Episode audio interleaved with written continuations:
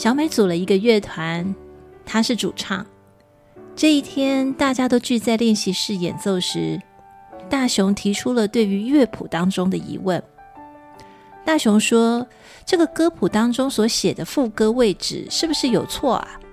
照道理来说，应该是从上一段才是副歌啊，怎么会写在最后一段呢？”主唱小美说了：“人家原谱就是这么写的，应该没错啊。”大雄就接着说了：“我就觉得弹起来怪怪的，这个音乐性接起来也怪怪的，反正就是弹起来很不顺。”最好改一下啦。小美此时见其他的团员没有发表更多的意见，她就说喽：“原谱就是这样写的，我们最好就是按照原谱去演奏。”大雄又继续说了：“要不然我们试试看，从上一段作为副歌来演奏一次。